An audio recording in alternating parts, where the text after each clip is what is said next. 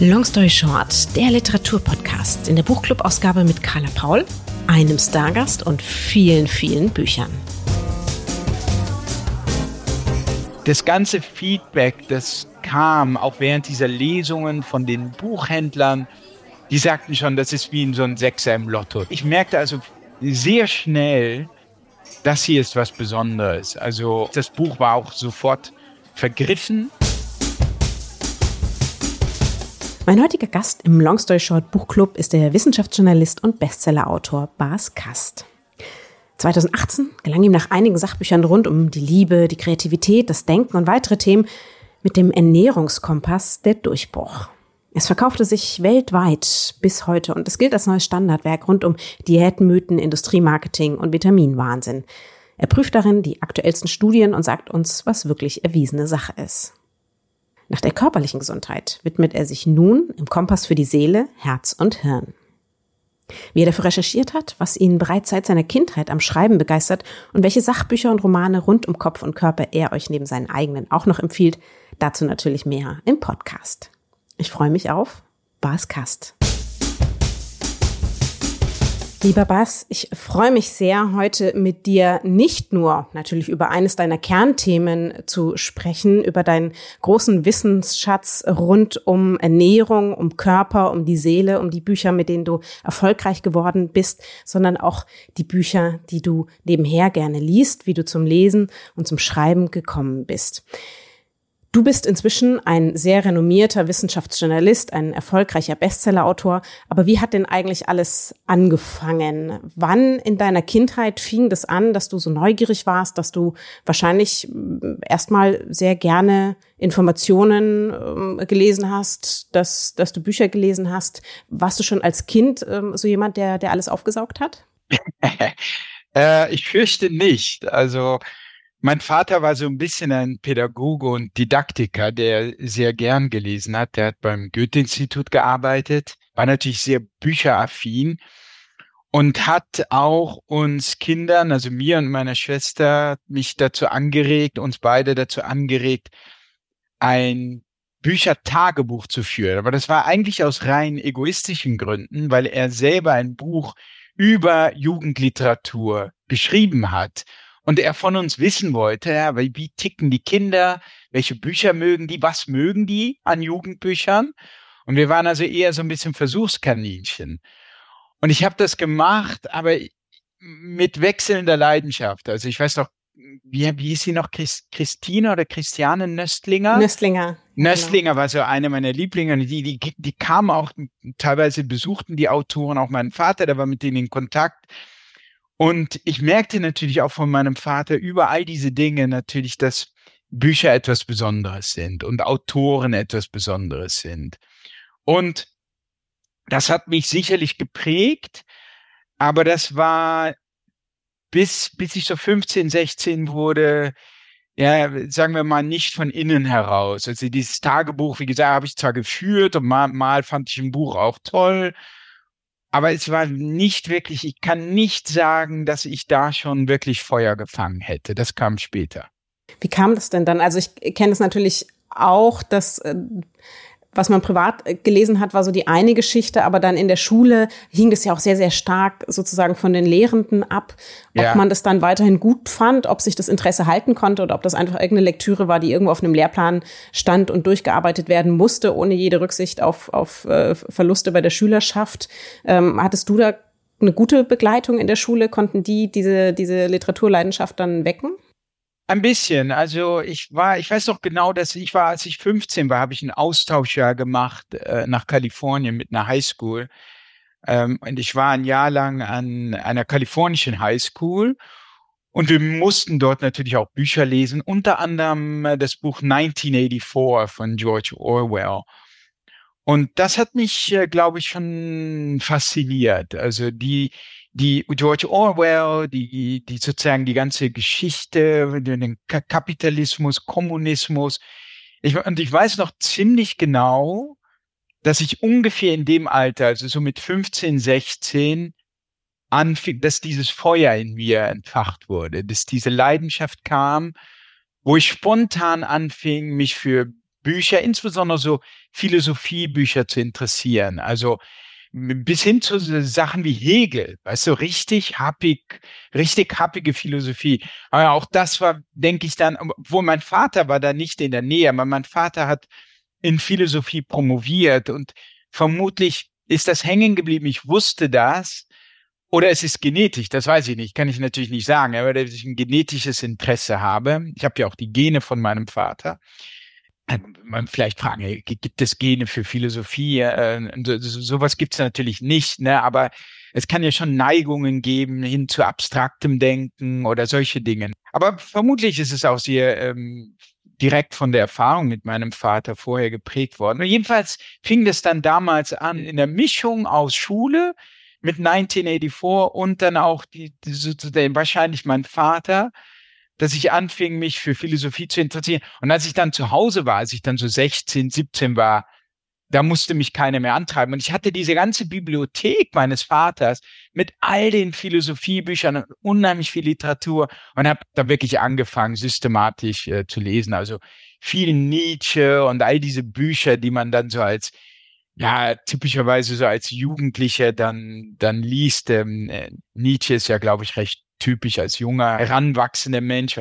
Nietzsche sich ja auch so ein bisschen als Erzieher verstand und es viel um Gefühle und Leidenschaft und so weiter geht. Und von da an, glaube ich, hatte ich Feuer gefangen. Von da an wollte ich auch Autor werden. Und ich mhm. habe auch in dem Alter schon versucht, also ich habe auch eine Interesse für Literatur entwickelt. Ich war ein unheimlicher Max, äh, Max Frisch-Fan. Also Homo Faber, Stiller, diese großen Romane von Max Frisch. Und in dem Alter, so mit 17, habe ich auch hm, angefangen, sozusagen meine ersten Versuche sozusagen als Autor, so im stillen Kämmerchen, meinen ersten Romanversuch zu schreiben. Natürlich sehr schlechter Roman, aber ich weiß auch, dass ich damals schon, äh, wer zu früh kommt, der, dem bestraft das Leben, dass meine Hauptfigur war ein KI-Forscher. Und Nein. künstlich, ja doch, künstliche Intelligenz und alle Lektoren, ich habe das auch zu Lektoren natürlich äh, geschickt und so, manche fanden das interessant oder nicht. Die allermeisten sagten, das ist doch Spinnerei oder es ist doch Science Fiction. Und damals war es das. Aber ich war halt als Jugendlicher, 17-Jähriger in Kontakt gekommen mit einem MIT-Forscher vom Massachusetts Institute of Technology, zu dem ich dann später als Student hingegangen bin, Marvin Minsky. Und das war so ein Pionier der künstlichen Intelligenz der hat im Grunde diese oder war Teil einer kleinen Gruppe, die dieses, dieses Wort überhaupt geprägt haben. Marvin Minsky. Und diese faszinierende Persönlichkeit. Und das war die Hauptfigur meines sehr schlechten Romans, der nie veröffentlicht wurde. Wie bist du überhaupt ähm, auf die Idee gekommen? Also es ist ja die eine Sache, dass man erste Schreibversuche als, als äh, Jugendlicher macht. Und dann aber schon einen klaren Plan zu haben, okay, ich suche mir da jetzt Verlage raus und, und irgendwelche, ähm, damals stand es ja auch alles noch nicht online wie heute und nee. irgendwelche Kontaktdaten und schickt das, schickt das hin. Das heißt, da ist ja schon richtig Strategie dahinter. Woher hast du äh, die genommen und auch dieses das Selbstbewusstsein zu sagen, ja, ich, äh, ich glaube, das ist gut genug, ich äh, schicke das mal dahin. Ja, also du sagst, dass jetzt eine Strategie dahinter steckt. Also ich habe erstmal nur den Roman geschrieben und dann hatte ich sozusagen den Mut oder den Ehrgeiz oder das Selbstbewusstsein, ähm, ich glaube, das gar nicht so irre groß war, aber das dann äh, auch, ich meine, ich glaube schon, dass ab diesem Alter 17 das von mir ein ernsthafter Versuch war, mhm. Autor zu werden sei es und am liebsten als Romancier oder Sachbuchautor, zur Not auch als Journalist, aber das war nicht mein erstes Ziel. Mein erstes Ziel waren Bücher. Mhm. In irgendeiner Weise Bücher zu schreiben. Und äh, vermutlich, wie, wie gesagt, diese Faszination vom Vater. Und ja, wenn du das werden willst, dann musst du natürlich ähm, dann irgendwann, äh, dann schreibst du ja nicht Tagebuch, sondern du schreibst für die Öffentlichkeit. Und das war von Anfang an mein Ziel oder mein Traum. Es war mir ein Traum. Und klar, also es war genauso, wie du es beschreibst. Es gab kein Internet ähm, und man musste wirklich die Manuskripte selber drucken und dann an Verlage schicken. Und die wurden dann frustrierenderweise immer mit so einem Standardbrief zurückgeschickt. Also die sind immer morgens oder mittags oder wann auch immer die Post kam, den Briefkasten gecheckt und äh, und es war sehr frustrierend für mich Und meine Mutter auch, die das immer so miterlebt hat und die dachte, ich sei so ein bisschen ein Spinner im Grunde, ohne das so zu sagen. Aber die dachte, wow, also ähm, mein Sohn, weißt du, er ist relativ gut in der Schule und so, er fängt jetzt an zu studieren und jetzt wieder, jetzt wieder Romancier werden, sowas wie, wie sie fand das weltfremd und, und unrealistisch und unpraktisch und unvernünftig, glaube ich. Und es war sehr frustrierend natürlich für sie und für mich und alle mitzuerleben, wie viele Ablehnungen da kamen. Es kam ja nur Ablehnungen. Das heißt, da hat es erstmal nicht, nicht geklappt. Du hast dann studiert, Psychologie und, und Biologie, sowohl in Deutschland als auch in den, in den USA. Warum diese Fächer und nicht zum Beispiel irgendwo literarisches Schreiben? Ja, das ist eine gute Frage. Ich äh, glaube, mir war von Anfang an klar, auch durch die Erfahrung von Max Frisch, der Germanistik studiert hat und ihm dann, ihm wurde dann klar, er hat das Studium ja abgebrochen, glaube ich. Ähm, ihm wurde ziemlich schnell klar, dass er mit dem Germanistikstudium nicht das Schreiben lernt. Und das, äh, das habe ich von so vielen Schriftstellern gehört und Max Frisch war ein wichtiges Vorbild für mich. Ähm, und mir war klar, also da lernst du das nicht. Und äh, ich glaube, literarisches Schreiben, so wie es es gibt ja manchen, ich glaube in Leipzig oder sowas gibt's das mittlerweile. Das gab's damals nicht. Und selbst wenn es das gegeben hätte, bin ich mir nicht sicher, ob ich mich dazu angemeldet hätte. Man muss aber dazu sagen, ich hatte auch ein echt großes Interesse, wie gesagt, an Philosophie und an, an den menschlichen Geist und das Gehirn und Hirnforschung, auch durch den Kontakt mit Marvin Minsky, den ich als Jugendlicher mal erlebt hatte auf so einem Software-Festival im Münchner Gasteig. Das heißt, ich hatte schon, ich hatte immer diese beiden Interessen, so ein literarisches, Romancier werden, aber ich hatte auch so ein Interesse an Philosophie, Psychologie, Forschung. Und, und mir, mir war lange nicht klar, schlage ich diesen Weg ein als, als Romancier oder als Autor oder als äh, oder eine akademische Laufbahn werde ich irgendwie Professor äh, für Psychologie oder Philosophie. Und ich hatte mich dann in Konstanz mit meinem ältesten und besten Freund Christian Kaisers, der mittlerweile Hirnforscher ist, Professor für Hirnforschung ähm, in Amsterdam, der auch ein Sachbuch geschrieben hat, ne, nebenbei gesagt, unser empathisches Gehirn heißt das. Also er erforscht diese berühmten Spiegelzellen. Und wir, wir zusammen hatten uns in Konstanz angemeldet. Wir haben zusammen in München sind wir zur Schule gegangen und wir wollten unbedingt weg aus München, von unseren Eltern weg. Und äh, nach Konstanz halt fanden wir irgendwie cool, da am Bodensee. Und dann sind wir dorthin und es hieß, ey, du, ihr könnt leider nicht äh, Diplompsychologie und Philosophie studieren, ihr müsst wählen, das geht nicht hier zusammen. Und dann haben wir uns für Psychologie entschieden ein bisschen Zähneknirschen und im Nachhinein waren wir beide ganz froh, weil wir diese Welt der Hirnforschung kennenlernten. Und in Konstanz war das Psychologiestudium sehr naturwissenschaftlich ausgerichtet. Und es war im Grunde ein Studium der Hirnforschung. Und das hat uns beiden sehr gefallen. Und ich merkte aber auch schon so mit Christian, der war so brillant, also so geboren für diesen Forscherjob. Auch in Praktika habe ich das gemerkt. Und ich merkte, ich bin, ich bin das nicht. Ich, mir, mir gefällt die Forschung, mir gefallen diese Themen. Aber insbesondere auch wenn es so um Praktika geht, wenn es darum geht, in irgendwelchen Kakerlaken rumzustochern und deren Nervenzellen abzuleiten, also die Elektrizität der Nervenzellen zu registrieren, das irgendwie lag mir nicht so. Das, das, ich war dafür nicht gemacht, hatte ich das Gefühl. Und in, in, insbesondere nicht im direkten Vergleich mit Christian, wo ich sah, er ist wirklich dafür gemacht.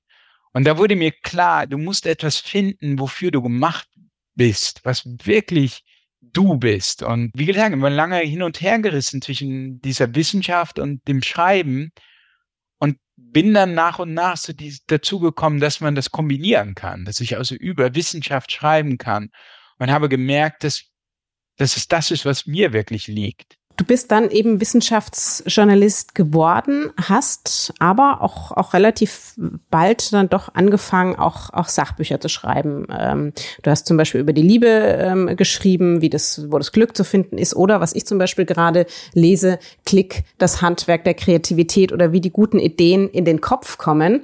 Also von daher hast du das Wissen, dass du ja während deiner Arbeit als Journalist gesammelt hast, ähm, dann auch schon in verschiedene Themenbücher sozusagen verpackt. Das war ja noch nicht so erfolgreich sozusagen, wie wir dich heute kennen.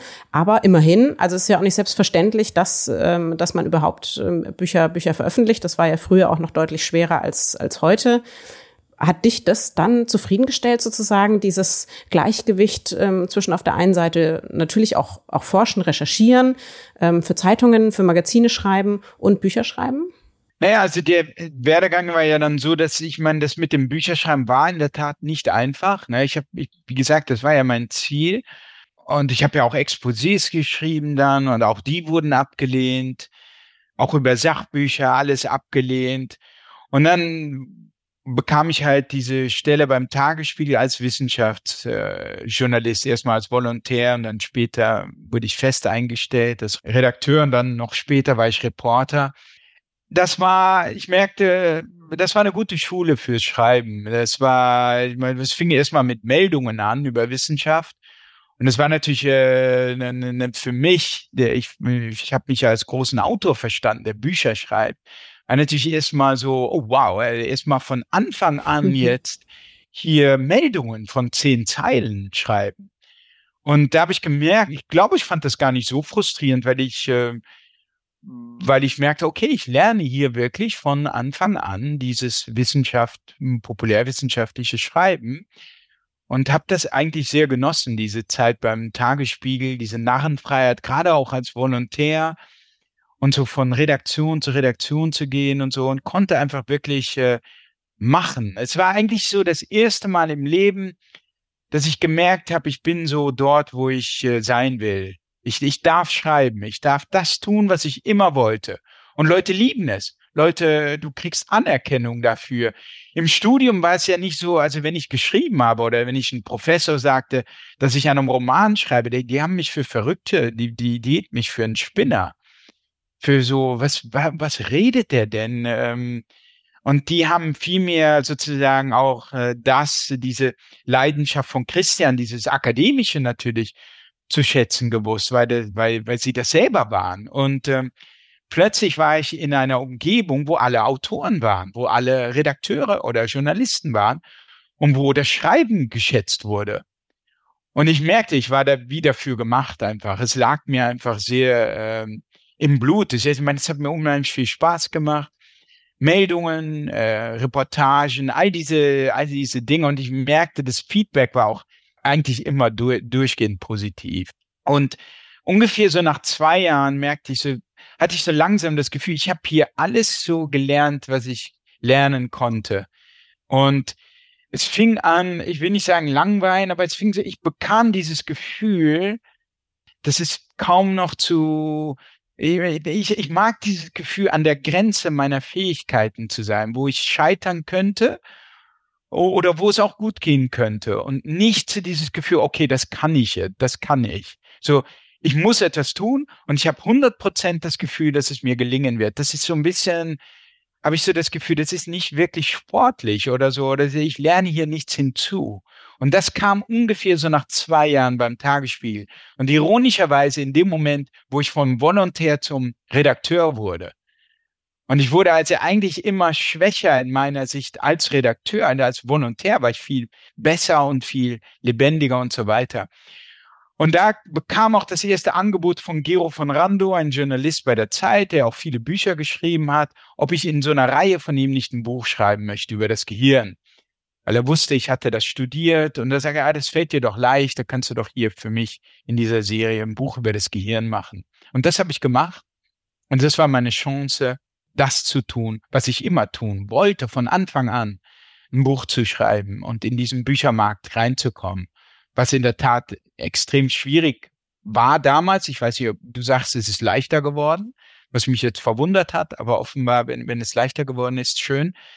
ähm, damals war es sehr schwierig, auch für, äh, gerade auch für mich und ja, und das war so der Anfang und ähm, und dann ist eine Agentin auf mich zugekommen und sagte, was willst du nicht ein Buch schreiben? Und ich hatte eben gerade dieses Gehirnbuch für Gero von Rando gemacht und hatte aber dieses Liebesthema, was ich gerne machen wollte. Und dann äh, habe ich ein Buch geschrieben über die Liebe und das war recht erfolgreich. Äh, das hat sich weit mehr als 100.000 Mal verkauft. Und da äh, habe ich auch äh, habe ich auch einen tollen Vorschuss bekommen. Und das war so der erste Moment mit diesem Vorschuss, den ich bekommen habe und dem Geld, das ich mit dem Buch verdient habe. Der erste Moment, wo ich, wo mir, wo sozusagen das Signal, okay, das könnte eventuell, ich könnte auch eventuell beim Tagesspiel kündigen. Und das habe ich damals noch nicht gewagt. Das habe ich dann erst gemacht, als meine Freundin, heute Frau, dann nach Holland wollte wegen der Forschung, weil meine Frau Forscherin ist und nach Holland wollte. Und dann habe ich gesagt, okay, dann kündige ich und schreibe nur noch Bücher. Und da ist dann auch zum Beispiel dieses Klickbuch entstanden. Aber das war finanziell nicht einfach, weil nicht alle Bücher dann in der Tat so erfolgreich waren wie das Liebesbuch. Und ich habe einfach äh, extrem wenig Geld verdient mit, mit den Büchern.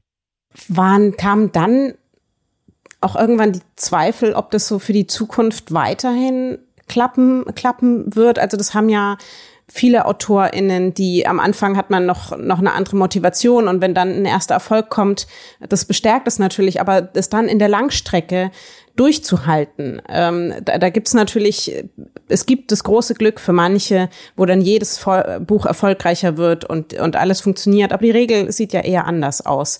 Ähm, so eben auch bei dir. Was hat dich dann getragen, um, um weiterzumachen und um, um dich auch mit dem Ernährungskompass nochmal auf den Weg zu machen, der ja auch, glaube ich, am Anfang auch von den Verlagen eher skeptisch gesehen wurde? Ja, äh, nee, absolut, Carla. Es ist auch gut, dass du das ansprichst, denn ja, das war schon ähm, schon recht frustrierend. Und wenn ich habe ja auch drei Söhne, ne? Und ähm, ich würde meinen Söhnen sozusagen, ich, ich glaube, ich würde meinen Söhnen nie dazu raten, irgendwie, oh, werde Autor. Weißt du, es ist so fantastisch. Werde Autor. Ich meine, ich bin mir der Risiken und des Frusts auch viele Autoren sehr wohl bewusst und auch, ich habe das ja auch wirklich selber erlebt am eigenen Leib. Und ich meine, ich kann nur so ein bisschen mich selbst interpretieren. Ich glaube, meine Liebe, meine Leidenschaft war einfach enorm die Wertschätzung für Bücher, das ist so tief verankert bei mir.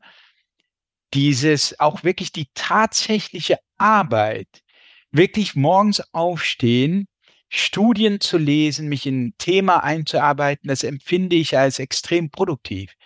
Es geht, es geht so weit, dass ich ähm, meine Frau äh, beobachte, für mich ist es ja normal, aber meine Frau beobachtet mich dann und sagt eben, dass es ein bisschen komisch ist oder nicht normal.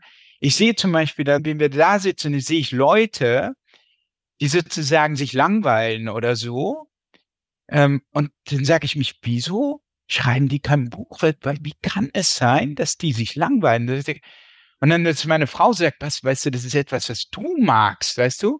Oder zum Beispiel, ich glaube, vieles empfinde ich als Zeitverschwendung, nicht aber, wenn ich, wenn irgendjemand an einem Buch arbeitet. Das ist so irgendwie so tief in mir drin. Und das selbst sozusagen diese ganze Durchstrecke, ähm, dass ich die aushalten könnte. Ich sage nicht, dass es unheimlich viel Spaß gemacht hat. Es war schon auch frustrierend. Aber ich denke, es, das führt dann dazu, dass du trotzdem weitermachst, dass du trotzdem dabei bleibst, weil du es selber als sehr wertvoll empfindest ich und, ähm, und die, die, die tatsächliche Arbeit, das Recherchieren, das Einarbeiten in ein Thema bis hin zum Schreiben, all die Schritte der Arbeit mag ich einfach sehr gerne. Äh, das Einzige, was nicht so dazu gehört, wird dich vielleicht wundern, weil ich ja auch viele Interviews mache und wir sprechen ja jetzt auch, ist so diese Vermarktungszeit. Ne? Ich meine, ich mag schon auch äh, tiefgehende Gespräche, aber wenn ich so Interviews geben muss mit dem WDR und dann äh, darf ich in drei Minuten äh, eine fünf Fragen beantworten zu einem Buch, was ich fünf Jahre lang, womit ich mich fünf Jahre lang dran gearbeitet habe, das ist nicht etwas, was mich, mir unbedingt so viel Spaß macht. Ne? Obwohl ich ähm, mit der Zeit dann auch da ein bisschen abgehärtet wurde. Und ich merkte, gut, das gehört halt dazu. Ne? Das ist ein mhm. wichtiger Teil dann auch. So, und ich denke, das war ein Punkt. Und ja, da kam natürlich äh, der sehr frustrierende Moment, als meine, der Bü mein Bücherverkauf seit diesem Liebesbuch, muss man sagen, wurde immer weniger. Es ging ja so ein bisschen runter. Und ich hatte so das Gefühl, ich muss was Neues riskieren. Ähm, mhm. Immer so weitermachen, immer so weitermachen und zu hoffen, dass sich hier was großartig ändert, zumindest was den Verkauf betrifft, das hielt ich für keine gute Strategie. Und da, da kamen so ein paar Zufälle zusammen, dass meine Schwester hatte eine Diät gemacht und meinte, was, das ist ein echt großartiges Thema, Ernährung und so weiter und hat auch Bücher äh, dazu gelobt und so weiter. Und ich fand die auch, äh, ersten Mal war ich skeptisch. Und dann nach und nach, nach, es hat wirklich Wochen gedauert, hat, bis es bei mir Klick gemacht hat. Und dann dachte ich mir, das wäre doch echt mal ein großartiges Thema, nachdem ich selber auch Feuer gefangen hatte, selbst meine Ernährung umgestellt hatte und merkte, wie es mir selber gut tut, dachte ich, wow, das wäre doch ein cooles Thema. Und ich fing an zu recherchieren und ich, ich äh, recherchiere immer schon so Monate, bevor ich überhaupt ein Exposé schreibe für den Verlag. Und dann habe ich das gemacht und das Exposé an den Fischer Verlag geschickt, meine Lektorin. Und das stieß so ein bisschen auf äh, Desinteresse.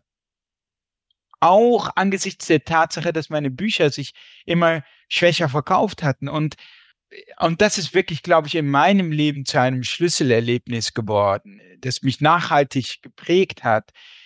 Sie sagte, die Lektorin sagte und der Verlag, sie war nicht die einzige, das wurde dann auch im Verlag diskutiert, dieses Exposé über Ernährung. Sie sagte, ähm, ja, wir verstehen so ein bisschen, was zu tun ist und so, und wir, wir verstehen, dass es mehr sein soll als ein klassischer Ernährungsratgeber, aber unser Problem ist, dass du dich als psychologischen Autor etabliert hast. Mit diesem Liebesbuch, mit dem Klickbuch, das du eben genannt hast über Kreativität. Es gab noch ein Buch über Entscheidungen und über Glück. Alles psychologische Themen. Alles so vom Hintergrund her mehr mein Studium. Das geht so weit, dass meine Lektorin sagte, die Leute gehen, wenn die in den Buchladen gehen, dann gehen die zum psychologischen Ratgeber und da, mit etwas Glück stehen dort deine Bücher. Die werden nicht den Schritt machen von diesem, von diesem Teil des Buchladens zur Ernährungssektion zu gehen, um da zu gucken, oh, äh, der, der, der hat Baskast vielleicht ein Buch über Ernährung geschrieben, das, das hole ich mir jetzt mal. Und das heißt, es war ein, ein sehr marketinggetriebenes Denken, das, das zur Entscheidung geführt hat, nee, wir machen dieses Buch nicht. Und das war für mich, also das war mit, mit so einem Tiefpunkt meines Lebens natürlich. Ne? Weil der S. Fischer Verlag ist super. Ich hätte es bisher, ich meine, der Bücherverkauf ging runter, aber ich war eigentlich happy mit diesem Verlag, der sehr renommiert ist und die Zusammenarbeit war auch okay und gut. Und dass ich nach so vielen Jahren und so vielen Büchern, dass mein Buchkonzept hier abgelehnt wird und ich auch selber zutiefst überzeugt war von diesem Thema, als er auch selber am eigenen Leib erlebt hatte, das war schon niederschmetternd. Und dass das dann am Ende zum Ernährungskompass geführt hat und zu meinem mit Abstand erfolgreichsten Buch, das war natürlich für mich eine Lektion, eine Lektion meines Lebens. Also wie jetzt, ich meine, natürlich ist es jetzt so und es Mag so ein bisschen überheblich klingen, aber das ist die Erfahrung. Wenn jetzt Leute mir kommen, gut gemeint, mit Marketingargumenten, was, äh, dein, dein, dein Podcast darf nicht länger als so und so viele Minuten sein oder was, das hier ist dein Profil, sozusagen. Ironischerweise ist ja jetzt mein Profil Ernährungsexperte, ironischerweise. Ne? Und äh, du darfst also jetzt nicht über diese, diese, jene Themen schreiben oder sowas, ne?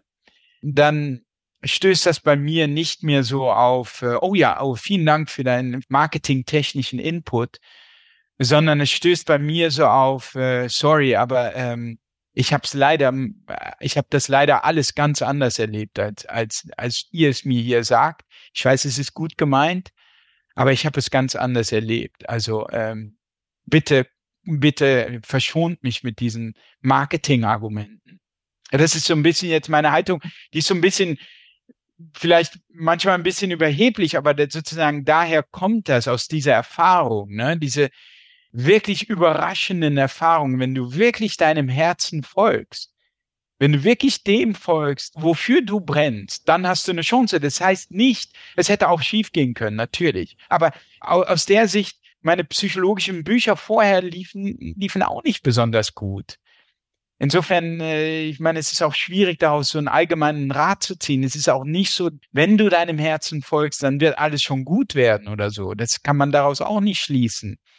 Aber gut, das ist so die Erfahrung, die ich gemacht habe. Und dann ist er ja aber trotzdem erschienen. Und ich, ich glaube, ähm, mittlerweile stehen pro, also in jedem Haushalt drei Exemplare gefühlt. Und er stand ja über Jahre, glaube ich, sogar auf der Bestseller, Bestsellerliste. Ähm, wahrscheinlich warst du so die ersten Monate nach Erscheinen erleichtert. Also es, es äh, geklappt, es hat sich gelohnt, ähm, das durchzukämpfen. Wie hat sich das am Anfang angefühlt und wie ein Jahr danach? Ja, Kalle, also das war ganz, ganz schnell klar, dass das hier was Besonderes ist. Du merkst das am Feedback deiner Leser. Mhm. Ich meine, ich hatte in diesem Fall sogar meine E-Mail in das Buch reingeschrieben äh, mit dem Vermerk, naja gut, vielleicht findet dieses Buch ja 10.000 Leser oder so und wenn ihr irgendwie Oliventipps wollt, dann schreibt mir eine E-Mail. Wird sowieso keiner schreiben, weißt du, das schreiben vielleicht ein paar Leute oder so, ne? Und dann kam diese E-Mail-Flut und von, von ganz schnell kam die und nicht nur das, woran ich es merkte, weil ich merkte, es kamen Fragen zu Fußnoten in dem Buch. Zu Fußnoten. Und das hatte ich noch nicht erlebt. Denn da merkte ich, irgendetwas stimmt hier nicht sozusagen, irgendetwas ist hier anders als sonst. Dieses Thema ist irgendwie etwas, was besonders, das ist besonders. Das habe ich so noch nicht erlebt. Und das war auch dann, ich hatte, ich hatte so eine Lesung gemacht, äh, das schon vorher geplant und es war, das ganze Feedback, das kam, auch während dieser Lesungen von den Buchhändlern, die sagten schon, das ist wie in so ein Sechser im Lotto zum Beispiel. Und da merke ich merkte also sehr schnell, das hier ist was Besonderes. Also das Buch war auch sofort vergriffen. Also es war die Startauflage, weil auch der neue Verlag, also Random House, C. Bertelsmann, das ja dann gnädigerweise dieses Buch gemacht hat, weil Fischer es nicht wollte, auch die, die wollten es zwar, ja, aber auch die waren jetzt nicht so, oh, das wird jetzt der super Bestseller. Und wir hatten ein paar tausende Auflage, Startauflage oder so. Und das Buch war einfach weg dann. Also es stand auch nicht, wenn du, da hast ja in dem Buchladen diese Bestsellerkasten. Es war einfach nicht in diesem Kasten. Und ja, und das so überwältigt war, also so überrascht waren im Grunde alle. Also auch selbst der Verlag, ich, alle. Und natürlich auch die Presse. Und die Presse war ja auch, extrem wohlwollend. Also die Rezension, es war nicht nur, dass die Leser das wollten, auch die Rezension, auch das hat mich überrascht, waren extrem positiv. Ich meine, das, so bei Ernährungsbüchern, ich hatte eher so erwartet, naja, auch so, auch so Medien wie der Spiegel, weißt du, die da eher so zynisch oder so ablehnend darauf reagieren, die waren begeistert wirklich, begeistert und unheimlich positiv. Und auch das hat mich schon, schon sehr überrascht. Oh ja, also das, äh, ich weiß jetzt gar nicht mehr, was die Frage war, aber ne, die, die, diese erste Zeit war natürlich großartig. Die war, das war so, weißt du, es war dieses, war in, in, wie du, du sagtest, Erleichterung. Ja, es war ein enormes Gefühl der Erleichterung, weil allen klar war, mir, meiner Frau auch, die ja auch den, das erlebt hat, der auch äh, das frustrierend fand. Ich meine, äh, dass äh, sozusagen ich da vor mich hinarbeite und niemand weiß, ob das irgendwie äh, irgendwann mal erfolgreich sein wird.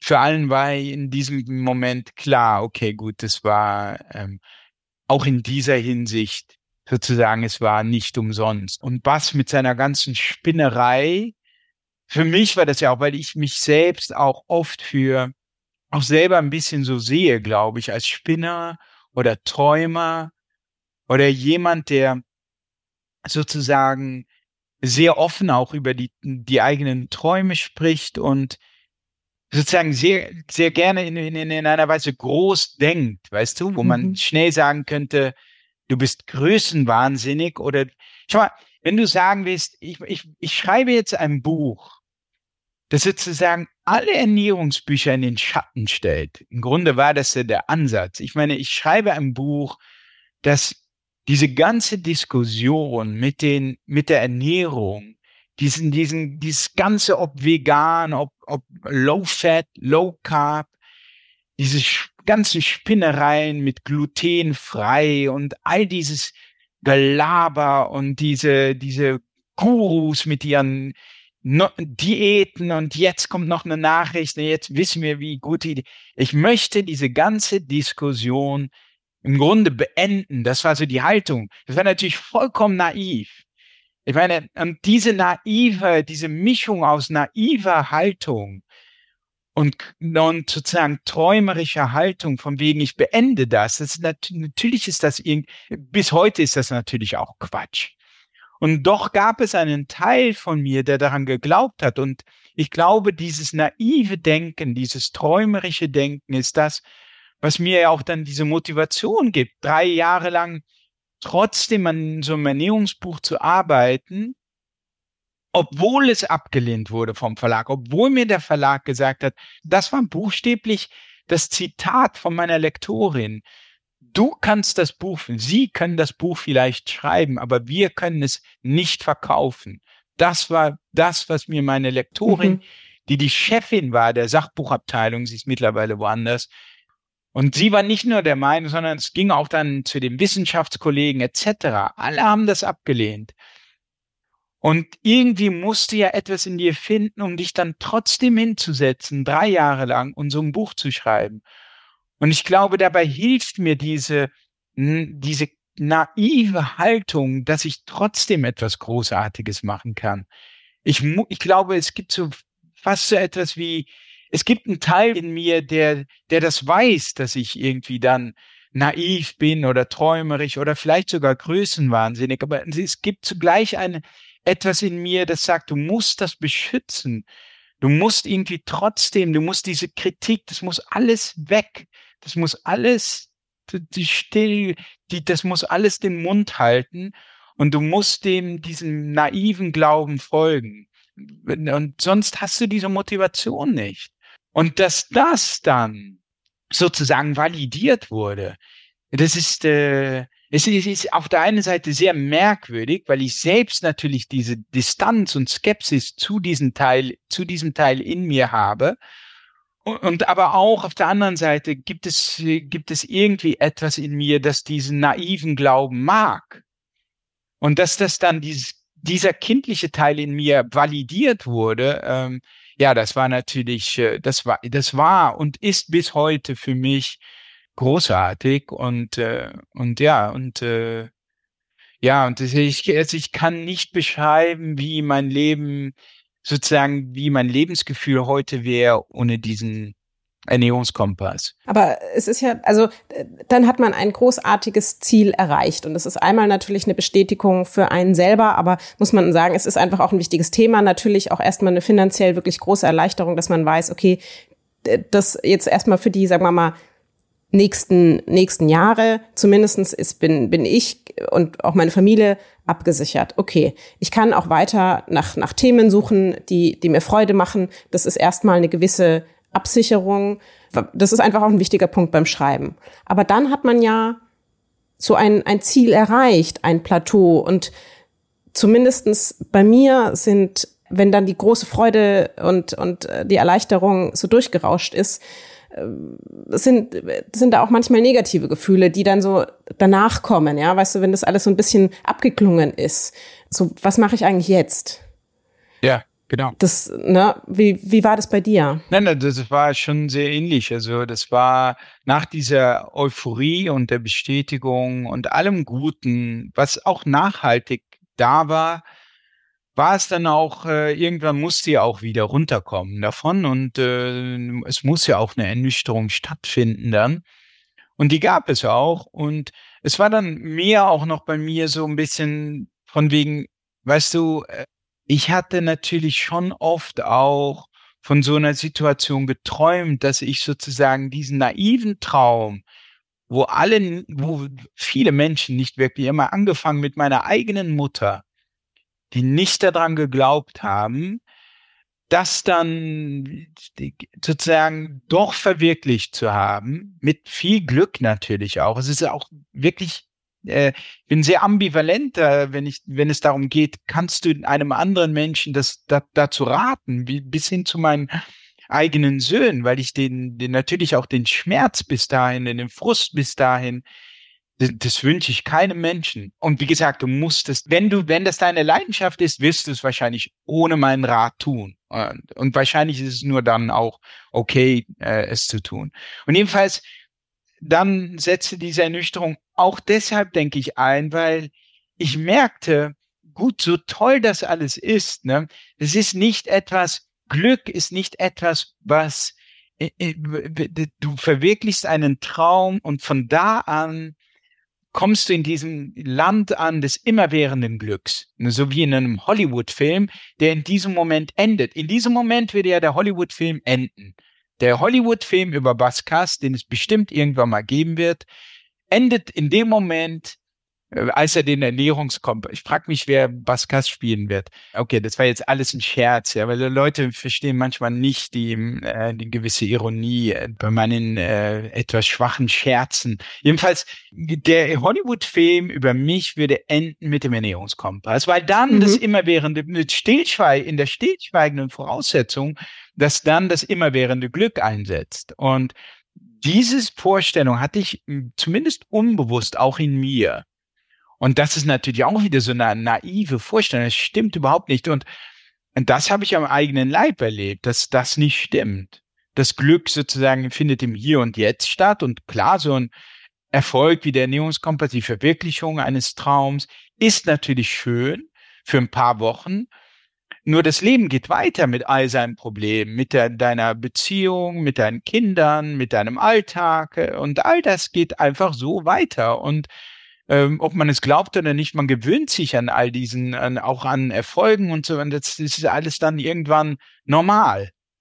Und dann stehen wieder die Probleme des Alltags im Vordergrund. Das ist für jeden so, für den, für, für, für Leute, die noch viel, viel erfolgreicher sind als ich, ist das, äh, ist das natürlich der Fall.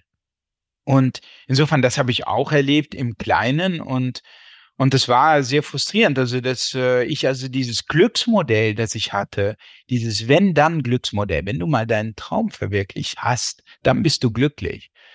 Und so generell, so wenn du mal so das tun kannst, was du willst, dann bist du glücklich. Wenn du mal die Liebe deines Lebens gefunden hast, dann bist du glücklich. Dass dieses Glücksmodell, wonach Glück immer in der Zukunft liegt und irgendein Ereignis muss erstmal erfüllt werden, um überhaupt glücklich zu sein, dass dieses im Grunde grundfalsch ist. Also du musst irgendwie in deinem Leben eine Art des Umgangs mit dem Leben finden, der nicht von diesen Voraussetzungen, wo der, wonach so persönliches Glück oder so Lebenszufriedenheit nicht auf solche Voraussetzungen fußt, sondern du musst irgendwie in der Lage sein, oder das ist zumindest ein sehr gutes äh, Rezept, glaube ich, für Lebenszufriedenheit, wenn du in der Lage bist, wenn du für dich lernst, mit dem, was ist, zufrieden zu sein, mit dem, was gerade hier und jetzt ist, sozusagen, es muss keine Voraussetzung erfüllt sein, sondern ich schaffe es, das, was wie der Alltag gerade so ist, das schätzen zu lernen. Das ist, glaube ich, sehr, sehr viel wichtiger und das ist für manche Leute gar nicht so einfach. Ich denke, für viele Leute nicht so einfach. Und für mich eben auch nicht. Und ich glaube, das musste ich lernen und jedenfalls hat das dann auch zu diesem nächsten Buch dann geführt, letztlich, weil ich fing an, mich sehr viel mit Meditation zu beschäftigen, notgedrungen, äh, sehr viel mit Eckhart Tolle, der viel über das Leben auch im Jetzt spricht und so. Und diese Beschäftigung mit diesem meditativen, äh, teils bis hin zu esoterischen Themen, hat dann auch zu diesem Buch geführt, Kompass für die Seele, mein aktuelles Buch, das schon fast wieder alt ist, äh, wo ich weiß nicht, Anfang des Jahres erschien, im März oder so, wo ich eben diese Strategien auf den Grund gehe, was eben helfen kann, so im Alltag mehr Zufriedenheit, mehr Glück äh, zu finden, resilienter zu sein gegenüber Stress. Es geht nicht so sehr um Glück, wenn man so will, sondern mehr so ja, die, die Seele zu stärken, resilienter zu machen. Und das sind sehr viele Sachen, die psychisch sind. Meditation kann da sicherlich helfen, aber es sind auch sehr körperliche Dinge. Und Glück und Unglück sind ja auch eine sehr körperliche Sache. Du spürst es ja in deinem Körper, in deinem Magen, in deinem Bauch, in deinem Herzen. Zur Lebenszufriedenheit ist ja ein körperliches Phänomen letztlich. Du, du fragst ja deinen Körper, wie fühlst du dich? Und dann da, darauf, je nachdem, wie diese Antwort ausfällt, sagst du, okay, ich bin zufrieden mit meinem Leben. Letztlich ist das eine körperliche Frage, eine emotionale Frage. Und äh, insofern ähm, kommen darin sehr viele körperliche Strategien auch vor. Es ist wie der Ernährungskompass, eben auch der Kompass für die Seele, ein sehr praktisches Buch. Also ähm, der Markt ist ja sehr, sehr breit und so wie du den Ernährungskompass auch geschrieben hast, um da mal sozusagen ein bisschen aufzuräumen mit vielem und auch zu sagen, okay, jetzt hier mal wirklich so Butter bei die Fische, Studien auf den Tisch, was ist überhaupt ähm, nachgewiesen? Also wo können wir wirklich sagen, das ist überprüft worden, ähm, damit können wir praktisch arbeiten. Das hast du auch bei dem Kompass für die Seele gemacht. Und gerade weil der auch auch gerade der Buchbereich überschwemmt ist ähm, von von vielen Titeln, wenn man jetzt sagt, man hat den Kompass schon gelesen oder liest ihn jetzt ähm, vielleicht Weihnachten steht ja auch kurz vor der vor der Tür, das nochmal als kleine ähm, kleine Empfehlung. Du hast ja sehr sehr viel recherchiert. Hast du vielleicht auch Buchempfehlungen? Also welche Bücher hast du gelesen und für gut gut befunden in diesem Bereich, ähm, alles was sozusagen rund um das Herz, das Hirn, den Körper, das Wohlbefinden ähm, weiterhelfen. Ja, nee, da gibt's eine Menge Bücher auch. Ich habe hier ja mein im Grunde mein Buchregal und kann, was diese Thematik betrifft, da einfach mal drauf gucken. Und es sind eine, eine Menge Bücher in diesem Bereich, die ich, die ich empfehlen kann. Also mir so in dem, also ganz konkret zu, zum Thema Meditation für sehr anspruchsvolle Leser, ich greife das jetzt mal äh, raus. Für das ist keine Anleitung zur Meditation, aber es ist mir so den Hintergrund. Das ist sehr anspruchsvoll. Hm, also es ist nicht unbedingt die allerleichteste Lektüre, aber meine, wer sich dafür interessiert, der, der wird es auch verstehen können oder der oder die. Das ist von Wolf Singer, einem bekannten deutschen Hirnforscher, und äh, Mathieu Ricard, der ein Forscher war in Frankreich und dann zu einem Mönch, einem buddhistischen Mönch geworden ist und äh, sich der Meditation zugewandt hat. Und dieses Buch heißt Jenseits des Selbst. Und es ist ein etwas sonderbares Buch, weil das entstanden ist aus einem Gespräch zwischen den beiden, zwischen dem Hirnforscher und dem Mönch über Jahre hinweg. Und aus diesem jahrelang, immer wieder haben die sich getroffen aus diesem jahrelangen Gespräch, stark editiert auch, bearbeitet sicherlich und äh, dann auch mit Fußnoten versehen ist, äh, ist dieses sehr, ja, wie, wie ich finde, sehr wertvolle Buch entstanden über das Thema Meditation mit Blick auf sozusagen, was sagt die Hirnforschung dazu und was ist so das Wesen von Meditation und ja, wie hilft es einem auch dabei, etwas ausgeglichener zu werden. Wie mhm. gesagt, recht anspruchsvolle Lektüre, dass ich, äh, also das ist ein Beispiel von unheimlich vielen Büchern. Wenn man, wenn man es zum Beispiel etwas leichter mag und mehr so in Richtung Psychotherapie gehend, also es gibt eine Richtung in der Psychotherapie, die, also die berühmteste Form der Psychotherapie ist ja die Verhaltens, kognitive Verhaltenstherapie, begründet von Aaron Beck und anderen. Und die, die hat ja in dem Laufe der Jahrzehnte immer wieder so Weiterentwicklungen erfahren. Und eine sehr erfolgreiche Weiterentwicklung nennt sich die Akzeptanz- und Commitment-Therapie. Und die ist auch sehr empirisch sehr gut verankert. Also die, wenn man die im empirischen Test, also wirklich Studien sich anguckt, ist sie sehr erfolgreich. Und es gibt ein sehr populärwissenschaftliches Buch dazu, das einfach unheimlich leicht zu lesen ist und von einem praktizierenden Therapeuten, Russ Harris, also ein australischer Psychotherapeut von Acceptance und Commitment Therapie. Ja, und da gibt es einfach unheimlich viele auch so Strategien, die man im Alltag umsetzen kann, um etwas äh, besser mit so äh, psychischen Problemen, zum Beispiel mit der inneren Stimme, die einen selber kritisiert, umzugehen. Und das Buch heißt übrigens äh, von Russ Harris, Wer dem Glück hinterherrennt, läuft daran vorbei. Aber das sieht so ein bisschen albern aus mit so Schweinchen, äh, zumindest das Taschenbuch auf dem Cover, aber es ist tatsächlich wirklich, äh, wirklich sehr gut und auch sehr solide. Also es ist, äh, ja, und so, so gibt es, ich könnte noch eine Menge Bücher in diesem Bereich nennen. Also ich habe ja auch zum Beispiel über Psychedelika geschrieben, weil Psychedelika sind eine Form von bewusstseinsverändernden Drogen, die immer noch dieses Image haben von Drogen, Drogen, Drogen und gefährlich und das macht abhängig. Und natürlich muss man vorsichtig sein bei diesen Dingen. Aber wenn du von der Forschung kommst und ich, ich habe mir mich ja sehr in diese Studien vertieft, dann sieht man das viel mehr als Medizin. Also diese äh, Dinge, die wir als Drogen empfinden, wie psychedelische Pilze, also Magic Mushrooms, LSD, auch MDMA, also Ecstasy, was wir von Rave-Partys kennen.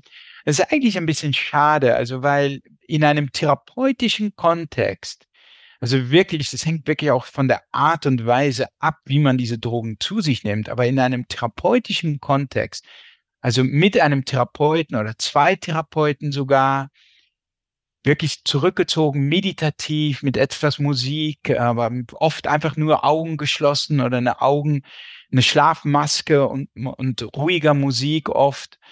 Ähm, und dann geht man wirklich in sich und da sind diese Therapeuten, die einem diese Sicherheit geben, falls etwas schief geht, kann, können diese bewusstseinsverändernden Mittel, also Psilocybin in den Magic Mushrooms oder LSD oder auch MDMA, also Ecstasy, können einen enormen therapeutischen Effekt entfalten. Und das habe ich ja auch selber am eigenen Körper in diesem meditativen Setting erlebt. Und es gibt dazu ganz viele sehr äh, bemerkenswerte, gute Bücher. Also nur mal eines, ein Buch, das in den USA ein Riesenbestseller wurde und hier so ein bisschen untergegangen ist, ist von Michael Pollan, Verändere dein Bewusstsein.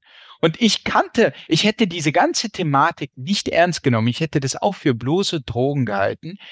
Wenn ich Michael Pollan nicht schon so ernst genommen hätte, weil er sehr gute Bücher über die Ernährung geschrieben hat. Also Michael Pollan ist ein Professor in den USA, tatsächlich ein Professor eigentlich für Journalismus, aber er hat sich irgendwie in dieses Thema Ernährung vertieft und mehrere Bücher darüber geschrieben. Und über diese Ernährung, also auch über Pflanzen, ist er dann auch zu diesen pflanzlichen, teils pflanzlichen Drogen gekommen. Ja, also äh, sehr, sehr empfehlenswertes Buch. Ja, also ich würde mir ähm, wünschen, gerade auch so in Deutschland, ein bisschen mehr Aufgeschlossenheit und nicht sozusagen gleich diese, ah, aber das sind doch Drogen und es ist gefährlich und die machen abhängig. Ich meine, weil es auch das ist wieder so ironisch, weil viele dieser Drogen, also nur mal mein Beispiel, seitdem ich diese psychedelischen Drogen zwischen Anführungsstrichen genommen habe, trinke ich keinen Alkohol mehr. Ich trinke absolut keinen Alkohol mehr. Ich meine, die einzige Sucht, wenn man so will, die ich hatte, war auch so ein bisschen, meine Familie ist auch so ein bisschen eine Weintradition und so. Die einzige Sucht, die ich wirklich hatte, war so immer so mein Gläschen Alko äh, Wein. Und, ähm, und gepaart mit den Daten, die kritischer geworden sind, aber ich denke auch mit diesen psychedelischen Erfahrungen habe ich mir gesagt, warum tust du dir das also überhaupt an? Also und bin also meine, diese leichte Alkoholsucht, die ich hatte, ich war nie wirklich Alkoholiker, glaube ich, aber dieses, doch diese leichte Form der Sucht bin ich vollkommen losgeworden, von meinen auf den nächsten Tag, ohne große Schwierigkeiten. Und das sieht man auch in vielen Studien, nebenbei gesagt. LSD erweist sich als ziemlich wirksam gegen Alkoholsucht, gegen echte Alkoholsucht. Und diese Drogen können also wirklich helfen, ohne ihrerseits wirklich Drogen abhängig zu machen. Also Leute werden nicht wirklich abhängig von LSD oder Magic Mushrooms. Es ist einfach nicht, es macht körperlich nicht abhängig. Jeder, der das selber mal gemacht hat, merkt das sofort. MDMA, Ecstasy ist ein bisschen eine Ausnahme. Auf so Rave-Partys, weil MDMA ein Amphetamin ist. Und da sollte man sehr viel vorsichtiger sein. Also da mache ich, möchte ich eine Warnung aussprechen. Hast du vielleicht noch ähm, wir haben jetzt ja sehr, sehr viel natürlich, weil du Sachbuchautor bist, auch über Sachbücher gesprochen, aber du hast ja auch ähm, einen Roman geschrieben, das Buch eines Sommers, werde der du bist. Deswegen würde ich mich natürlich auch freuen, hast du vielleicht auch ähm, noch eine, mindestens eine Romanempfehlung für unsere Zuhörenden heute? Ja, also ich habe auch, ich guck mal, ich habe hier ein paar Romane hingelegt. Ähm, das sind keine Geheimtipps, sondern es sind sehr populäre Bücher die ich aber einfach äh, großartig finde. Die könnte ich immer wieder lesen. Also ich denke, der mit Abstand beeindruckendste Roman, den ich in den letzten Jahren gelesen habe, wie, wie gesagt, es ist kein Geheimtipp, ist Chick von Wolfgang Herrndorf, das ich einfach, gut, ich glaube, es gibt kaum jemand, der es nicht großartig findet. Und ich habe das gelesen, aber man muss ein bisschen reinkommen. Ich habe das meiner Frau vorgelesen. Ich lese immer gern meiner Frau Bücher vor und sie mag das eben besonders gerne. Wir haben jetzt mit den drei Kindern weniger, immer weniger Zeit dafür oder die stören uns dann oder die wollen halt andere Bücher. Und als ich das gelesen habe, dachte ich, wow, jetzt, das ist echt, als ich zu diesem Ende kam, wo er irgendwie, Herrndorf irgendwie sagt, ähm, ich habe hier sogar eine Stelle, ne, wo er so schreibt hier, seit ich klein war, hatte mein Vater mir beigebracht, dass die Welt schlecht ist. Die Welt ist schlecht und der Mensch ist auch schlecht. Trau keinem, geh nicht mit Fremden und so weiter. Das hat mir meine Eltern erzählt, das hat mir meine Lehrer erzählt und das Fernsehen erzählte es auch. Wenn man Nachrichten guckte, der Mensch ist schlecht. Wenn man Spiegel TV guckte, der Mensch ist schlecht. Und vielleicht stimmte das ja auch und der Mensch war zu 99 Prozent schlecht. Aber das Seltsame war, dass Chick und ich auf unserer Reise fast ausschließlich dem einen Prozent begegneten, das nicht schlecht war. Und wenn er dann zu dieser Quintessenz kommt und dann zu dieser letzten Szene auch mit dem Lehrer in der Klasse, ne, und die eine, das Mädchen, das er mag, ist jetzt alles wird gut und so weiter. Da denkst du echt, wow, Wolfgang Herrndorf, du hast es geschafft. Und das hat er, glaube ich, geschrieben mit einem Tumor in seinem Gehirn, ja. In den letzten Monaten seines Lebens mit einem Tumor, der auf seinem, sein Gehirn drückt und wo er in die Charité hier in Berlin, ich wohne ja auch in Berlin, ein- und ausgegangen ist und es ist unglaublich und ich, ich glaube, es ist zu Recht ein, ein, ich meine, das ist mal ein tolles Schulbuch. Also ich glaube, die Schule mag es auch. Also Schüler lesen das, lieben das, glaube ich, die allermeisten. Insofern, und ich kann es nur unterstreichen, die meisten werden es leider schon kennen.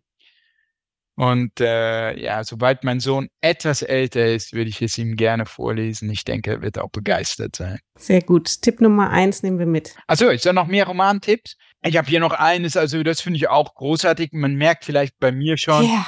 Magst du das oder? Na, äh, wer hat das nicht nicht geliebt? Und ich, ich konnte danach ganz lange kein anderes Buch lesen, weil ich so voll war irgendwie davon ja. ähm, und und mich das so begeistert hat, dass ich auch die Fallhöhe für, für jedes kommende Buch war einfach so hoch. Ja, also ja, absolut. Und ich bin so ein bisschen voreingenommen, weil ich bin ja selber Autor beim Diogenes Verlag mit meinem Roman Das Buch eines Sommers. Aber äh, ein Grund war dafür, weil auch dieser Roman wurde erstmal wieder abgelehnt ne, als Konzept, äh, sogar nach dem Ernährungskompass. Und da in dem Moment habe ich mich war ich ein bisschen frustriert, ne? Und dann äh, gab es tatsächlich irgendwann mal so ein Angebot von Random House, von einem Verlag für den Roman. Aber in, in, an dem Punkt war ich dann schon so frustriert, dass ich dachte, okay, ich gehe jetzt zu dem Verlag, den ich von meiner Jugend an irgendwie liebte, was Romane betrifft. Und Diogenes hat ja traditionell immer nur Romane gemacht. Sie öffnen sich ein bisschen für Sachbücher, aber also ich bin mir nicht sicher, ein bisschen halbherzig. Vom Kern her ist das ein literarischer Verlag, aber es war eben nicht so diese hochgestochene Literatur, sondern es war eine Literatur, die mich zumindest sehr angesprochen hat. Und deshalb wollte ich da so gerne hin. Und ich war dann sowas von super überrascht, als die äh, bei diesem Konzept, ich hatte so ein bisschen so eine Rohfassung geschrieben von meinem Roman, wirklich nicht besonders gut war. Und das, das Interesse war wirklich hoch und die Begeisterung war hoch. Und die haben mir die sage und schreibe die Lektorin notabene von Dürrenmatt an die Seite gestellt. Äh, Anna von Planta. Also das war großartig, wie die mir geholfen hat. Ja, und Benedict Weiss ist eben der Star-Autor, der gegenwärtige Star-Autor, kann man sagen. Mit Martin Suter, würde ich sagen. Martin Suter und Benedict Weiss. Martin Suter finde ich auch großartig nebenbei, aber Benedict Weiss äh, ist, ist, ist ja unheimlich jung noch. Ja, und jedenfalls Benedikt Wells und Martin Suter sind die Stars von dem Diogenes, gegenwärtigen Diogenes Verlag Autoren. Und ja, Benedikt Wells vom Ende der Einsamkeit ist einfach irgendwie so ein fantastisch schöner Roman. Ja, also ich, ich hab, bin so vor langer Zeit gelesen, kann ich mir gar nicht mehr genau sagen, worum das geht. Das Einzige, was mich so ein bisschen gestört hat, das ist das Einzige. Also ich will den Roman absolut loben. Jeder sollte den lesen. Und er ist fantastisch. Und es ist voller Weisheiten von diesem jungen Autor, wo man sich fragt, wie kann das sein? Wo hat ja. er das her? Ja, ja, wie, wie kann das, wo nimmt er die? Also er schreibt auf der einen Seite sehr klug und auch stilistisch natürlich sehr, sehr fein. Ja. Und das kann man alles, das kann man alles lernen, ja. ähm, auch so für das Alter. Aber dass jemand, ich glaube, er war ja damals Anfang 20, ähm, als, als er das Buch veröffentlicht hat, äh, geschrieben hat, dass jemand so voller Lebenserfahrung schreibt oder man hat zumindest das Gefühl, das hat mich auch sehr, sehr ja. beeindruckt. Also ich weiß nicht, ob du ihn schon auf, in deinem Podcast hattest. Wenn nicht, dann wäre er natürlich ein toller Gast, weil ich glaube, der hatte. Ich, ich notiere mir das gleich. Er hatte ja auch diese Dedication, ne? Also genau wie du sagst. Mhm. Ich meine, das muss ein junger Mann, der sicherlich auch die, die Fähigkeiten gehabt hätte und die Neigungen für ein Studium, sozusagen diesen Mut aufbringen. Ich, ich glaube gar nicht erst zu studieren, sondern es dann mit dem Schreiben zu versuchen und dann mit Romanen. Ne? Und äh, das muss ja dann ähnlich gewesen sein, als er dann tatsächlich vom Diogenes äh, Verlag dann genommen wurde. Ja, schon auch die anderen Bücher sind von ihm schon auch empfehlenswert. Und da merkt man schon auch das Talent. Aber es kommt so wirklich ganz zur Geltung bei diesem Buch vom Ende der Einsamkeit. Das, äh, das wirklich, äh, das so ein bisschen seine. Ich habe das Neueste noch nicht von ihm gelesen, dieses äh, Heart. Heartland? Heartland, genau. Aber es soll auch großartig sein. Ja, also ist er also schon, es ist phänomenal, wie äh, weise er ist. Er ist auch in Gesprächen, wirkt er auch schon so weise. Ist fast ein bisschen unheimlich, wie als junger mhm. Kerl äh, schon so weise. Er ist auch ein bisschen, er hat so was Ernstes irgendwie. Und ich glaube, er kommt ja auch aus so einer echten Schriftstellerfamilie, ne?